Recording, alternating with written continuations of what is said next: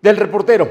La próxima semana, exactamente el 1 de julio, debe entrar en vigor el nuevo acuerdo comercial TEMEC, el Tratado México-Estados Unidos-Canadá, que viene a sustituir al Tratado de Libre Comercio que entró en vigor en 1994. Es un asunto sin duda importante para la vida económica y comercial de nuestro país y también de los Estados Unidos y de Canadá.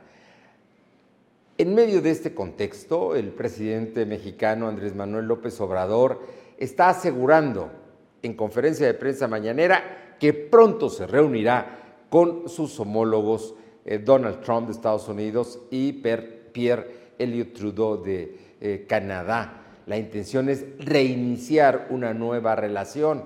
El gran problema de reunirse en Washington o en cualquier ciudad de los Estados Unidos es ir a darle su apoyo al presidente Trump que está en campaña por la presidencia de la República. Seguramente usted recordará hace cuatro años cuando Trump fue invitado a Los Pinos por el presidente Enrique Peña Nieto y la gran cantidad de críticas que se llevó porque México estaba metiendo su cuchara en las elecciones internas. El, candidato demócrata ni siquiera asistió ya, no, no hubo vínculos para que viniera a México la señora eh, eh, Hillary Clinton, que era la candidata en ese momento.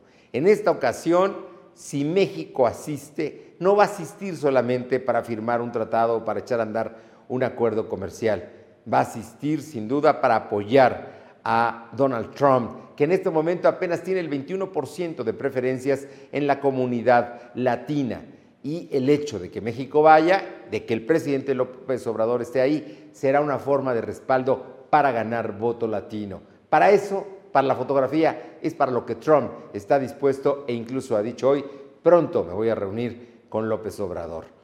Temas, temas de apoyo a un presidente que ha sido antimigrante, que ha sido antimexicano, que ha sido racista y que tiene una multiplicidad de condiciones eh, contra México y con los mexicanos. Es el presidente del muro, no hay que olvidarlo.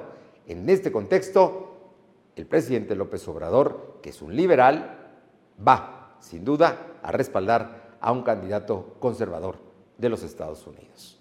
Del reportero.